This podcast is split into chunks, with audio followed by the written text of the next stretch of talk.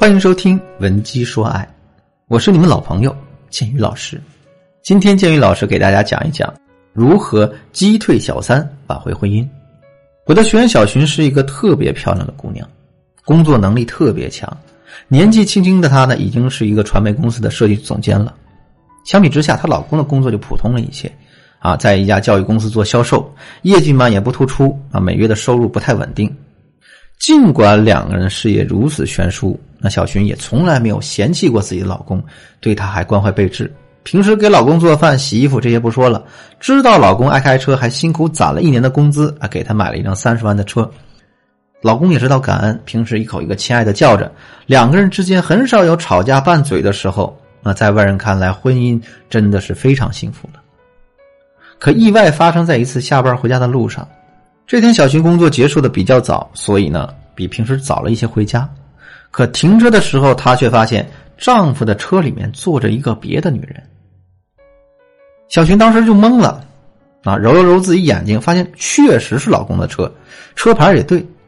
就在小寻不知所措的时候，她看见老公从别的地方走了过来，然后亲了那女人一口，接着就把车开走了。那小寻就意识到自己的老公出轨了。可她是一个很理智的姑娘，之后没有轻举妄动，而是偷偷记录下老公出轨的时间和地点，然后过来做咨询。听完她的讲述之后，啊，我首先呢，我先肯定了一下她的做法啊，因为在面对老公出轨的这种噩耗时，并不是所有的姑娘都能像她一样理智的，大部分女人会非常火啊，选择跟老公大吵一架，甚至很有可能走上前去直接开始撕小三。这样的做法确实会让我们很痛快。但是从效果上来讲是百害而无一利的，因为我们表现的越强势，男人就越是会把小三当受害者，从而忽略他之前给我们已经造成的伤害。相比之下，小寻这种理智的做法，那背后的好处就太多了。首先，在自己还没有掌握足够证据的前提下，你选择一个隐忍观察，既不会冤枉了男人，自己也有了足够的时间去搜集证据。那即便最后闹到对簿公堂的话。自己也非常有优势，而且在和小三博弈的过程中，拼的就是心态。越是暴怒，就越会显示出啊你对这段感情的在乎。你在之后也会越被动。而小寻这种选择用冷静的态度去对待小三，那本身就已经给自己增加了很多胜算。如果你在遇到类似的情况的时候，没有能控制住自己的情绪，导致情况持续的恶化。那你也别着急，添加我的微信啊，文姬的全拼零零九，W E N J I 零零九，预约我们的专业指导。那在肯定完小群的做法之后，我就开始帮他分析问题。其实小群的心里有一个非常大的疑惑，他说：“老师，我为什么老公会出轨呢？因为根据他观察来看，这个小三呢，不是那种白富美、倾国倾城，相反呢，长相很普通，身高也不高。为什么老公会冒着失去我？”这样一个美好的家庭的风险，去跟他在一起呢？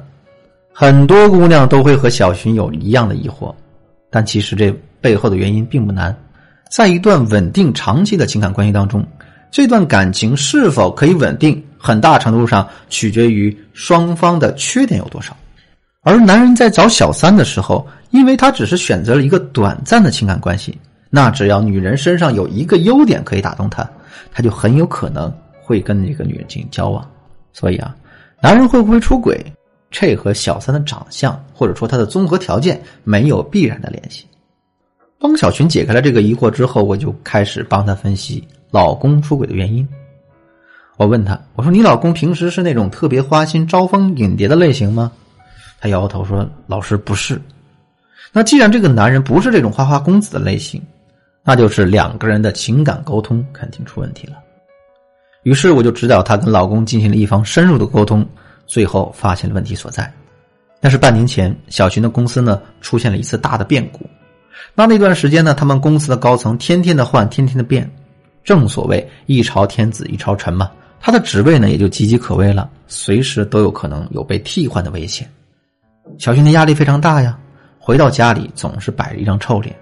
每当老公想和她谈谈心、安慰安慰她的时候，她就会很不耐烦的把老公推开，甚至有的时候还会冲他喊：“哎，你要是稍微有点本事，我就不用那么辛苦了。”那其实那段时间她老公的压力也很大，虽然挣的不多，公司不大，可每天要忙的事情确实也不少。再加上呢，她老公和老板也闹了一些矛盾啊，工作前景也不是那么的光明。可是每当男人忍住压力想哄她开心的时候，小群却说出了这样一句伤他自尊的话。在这一瞬间，的男人的心里就充满着绝望，所以他跟小三的关系就开始发展。也是在这一段时间，这个小三呢表现的非常理解他，每天会陪他谈心啊，甚至会陪他喝酒，说一些鼓励他的话。男人从小三那里得到了安慰和做男人的尊严，所以选择了小三。问题我们找到了，那接下来该怎样去做呢？我问小群，我说：“你现在坚定的告诉我，你到底要不要挽回？”小群想了想说：“老师，我当然要挽回啊，因为我老公还没这个女人上过床呢，那只是精神出轨，而且我确实听老师你说我有做的不对的地方，我有信心我能彻底改变他。”听到他坚定的回答呢，我们接下来就会处理他这个小三了。不过这里面有一个非常棘手的情况，那就是小群老公虽然他知道出轨是有错的，但是他并没有打算离开小三的给他这个温柔乡。针对这个情况，我教给了小群两个办法。第一是争取周围人的一个帮助。那我这里说的争取周围人的帮助啊，绝对不是把男人出轨这件事儿公之于众，然后呢，通过别人的压力为我们伸张正义，不是这样。大家记住，我们越是这样把男人逼到绝境，那男人就越可能离我们而去。我不知道大家喜不喜欢看那个谍战剧啊？谍战剧当中有那种关于套取特务情报，有一种非常有效的操作。首先呢，这个审讯的人假装对这个特务的情报失去了兴趣和耐心，把特务绑起来执行枪决，可是这个枪里却不放子弹。